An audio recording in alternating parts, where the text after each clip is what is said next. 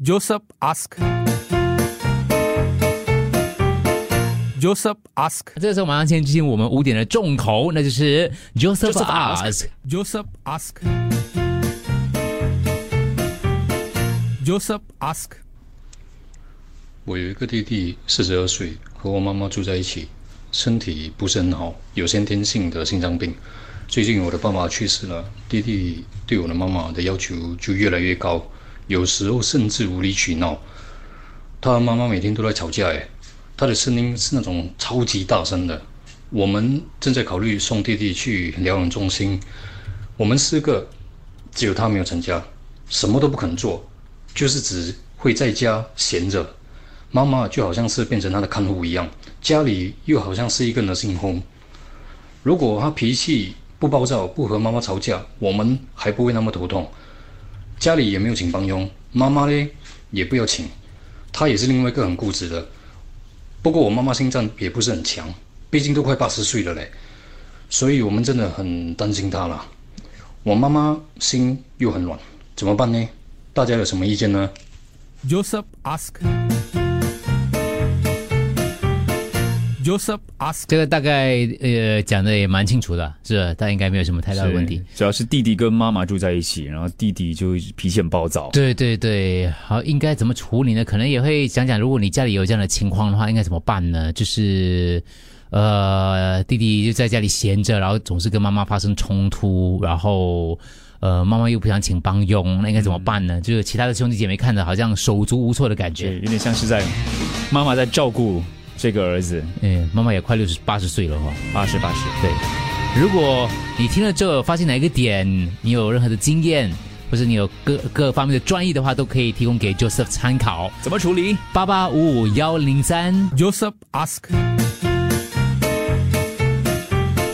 Joseph ask. 就是有弟弟四十二岁，跟妈妈住在一起，弟弟有先天性心脏病，然后呢，他觉得弟弟对妈妈的要求越来越高，就他们两个，呃，就是妈妈跟弟弟住在一起而已啦，其他的呃兄弟姐妹来讲都成家了哈。嗯，就弟弟还没有成家。对对对，他就觉得弟弟在家里闲着，什么都不肯做，然后妈妈变成他的看护，然后妈妈又不要请帮佣，然后妈妈心脏也不是很强，然后怎么办呢？不知道怎么处理。他们甚至有考虑要把弟弟送去疗养中心这样的一件这样的一个想法之类的嗯。，其实我有问 Joseph，就嗯，四十二岁可以去疗养中心吗？诶，他说就是不可以喽。所以他也没有，他也没有到那种。有点到，就是想要送家人去疗养我给你，中心。我觉得啊先呃，就是我们先拿掉他那个可能就是要去，比如说去他他不是身体状况哦，是虚弱到要去疗养中心，嗯，而是他就是不做事、发脾气，整天跟妈妈吵架。对，整天妈妈吵架，就这样子一个个性的话，如果你是其他的哥哥姐姐，你是其他家人的话，你们又不住在一起哦，是他们要处理这件事，就啊妈妈跟弟弟的关系。因为听起来弟弟好像那个身体方面的状况没有太严重了，只是因为他可能有一些先先天性心脏病的问题，所以呢，嗯。他可能就是跟一般人一样，他没有没有全力的去，没有没有就是很像没有 full force 去工作啊之类的，所以在家里休息的时间比较多一些些，但是还不至于到那种哦要送去疗养院照顾的那种感觉了。对，嗯。对。感觉上他还是可以做一些兼职工作。对，可是他不要做，他就是要闲在家里，因为他觉得自己身体状况不好，他就想现在所以。Joseph 跟兄弟姐妹不知道怎么办。，对，应该怎么来处理这个弟弟跟妈妈的情况呢？你有什么建议？八八五五幺零零三。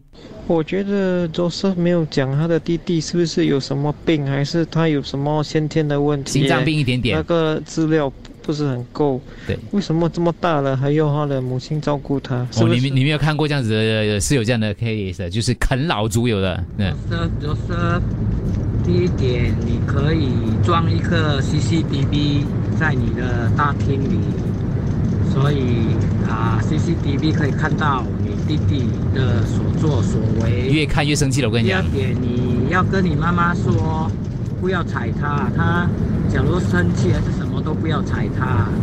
第三点，你要经常回去看妈妈，带她出去关心一下，这样可能会改善一点点吧。哎，它当中又牵涉到一个其中其实其他记得我们上次讨论到一个问题嘛，其中一个层面一个角度就是，你没有跟妈妈住在一起，嗯，你也不懂。他有弟弟有他的可能有他的困难那个地方，要怎么样解决这个问题？嗯，对，因为可能相处之间有一些有一些摩擦还是对矛盾，因为你也没有跟弟弟住在一起，其实弟弟搞不好私底下很照顾妈妈，你可能没有看到嘞。嗯，可能你只听妈妈一面之词哦。对，Joseph 他们应该不会这样觉得啦。没有，可能他只看到他吵架而已啊。嗯可是问题是，平常其实他也算是开关以后的陪伴着妈妈。或者是他用其他的方啊式来照顾妈妈，也说不一定嘛对不对就是我跟你分享一个小故事。我跟我太太今年都六十五岁，你知道我们做了什么打算吗？什么打算？我们做了一去个打算，就是养老院以后，如果地方不在的话，我们自己会进去疗养院，不会去负担我们的子女，因为他们也有家庭要顾着。你的情形，老实讲一句话，你的弟弟要长期的医药的服务的，要人家陪葬的，那你你妈妈也是有年纪了，身体也是没有那么健健健壮，你想着把他送去疗养院，是一个很明确、很明确的呃决定。一分有你妈妈也可以这样去，这个不是说你们孝顺不孝顺，或者是感呃呃呃有没有兄弟情，这个是一个 logic。他们那边比较舒服，你们也不用担心。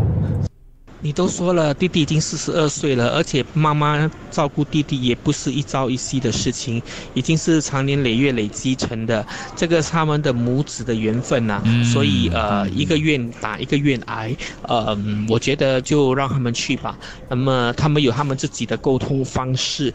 呃，或许这就是他们生活中的一种呃形式吧，呃呀，所以我觉得算了吧。Hello，就是我相信你应该有什么方案、什么 solution 都已经想尽了。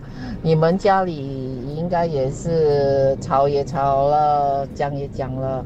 OK 的，唯一的 solution 就是，你的把你们的年迈的妈妈给接出去，跟你们一起住。不肯的啦。要不就是因为你的 brother 啊，不是很大的问题呀、老实讲，那些疗养院应该是不会收他的啦对好，而且是也也也也费用也是会很高啊。如果是真的进去那种疗养院呐、他又不是七老八十，嗯说疗养院应该是不会收他啦。嗯，就是说每天回家，他运动之后都会去妈妈家的。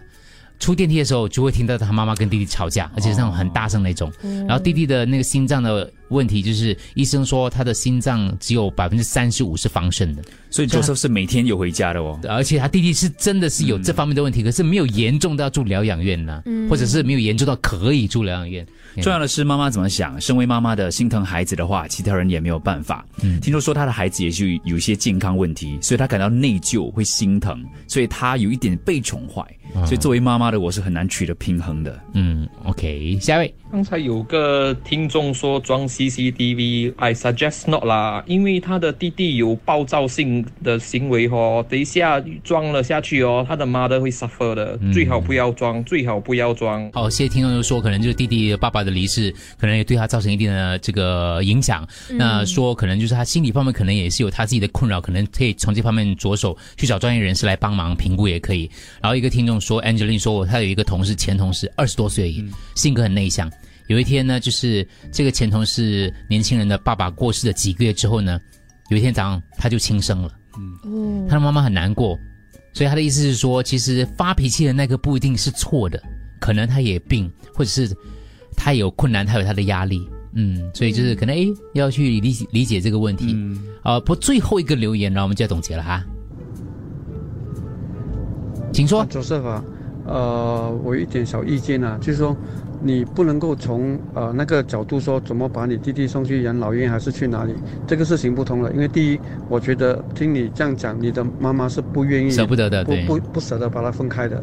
第二，你的弟弟也不会想要这么做了，所以可能越会越闹越糟。嗯。那么我想到了一个呃一个小小提议，就是说，maybe 你们可以从第三者，就是社工或者是那些 family services 的那些那些那些社工，他们会介入这个，因为算是家庭纠纷嘛，那么他们会呃会到家拜访，啊，当然啊，你们不要说是，如果你第一知道是是你叫社工来的话，可能他们就不乐意。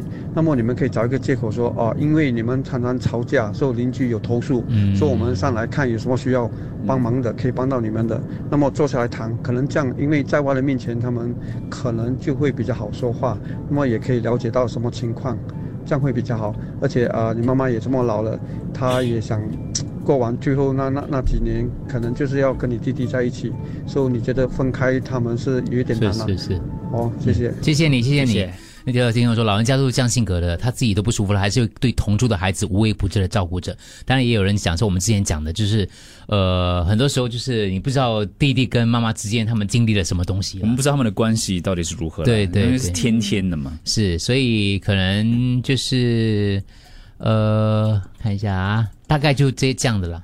Joseph 总结一下总结，Joseph Joseph 说，呃，其实我们的伴侣都觉得弟弟是被我们宠坏了，所以现在很难改变他了。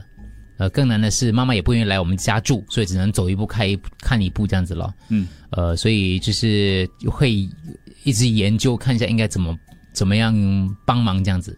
嗯，所以刚刚就是我们听众给了一些不同的角度，可能就是要请专业人士来想办法，请他们来介入之类的，介入，嗯，找第三方对的一些帮忙。是，基本上就是你们兄弟姐妹其实也也也可以自己先去跟他们聊啊，不一定是他们主动来，就是你先去你家里就近的一些家庭服务中心啊，跟他讲你家里这样的情况之类的，他们给你一些建议他们会给你一些建议，他们会给你一些专业的意见。我觉得可能就单单靠我们就是自自己来，可能已经解决不了这个问题了。对，可能第三方对，就像听众听众所说的，可能会比较好一些些啦。嗯嗯嗯。这个听众也说，他说每一天听这么多人的问题，他就觉得他的问题真的不是问题，对，就可能他每次他他的最大感触就是听九十八的问题，就觉得说，原来我是那么幸福的，原来我是那么样的平淡，但是却是一种幸福在里头的。对嗯，很多时候真的是这样子的。但有时候有些问题，可能听众有共鸣啦。嗯从不同的角度去切入去了解。谢谢大家的意见，也训练一下我们自己在面对问题的时候，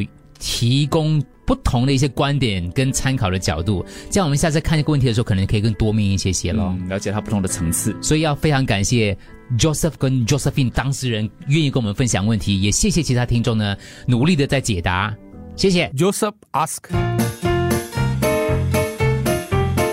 Joseph ask.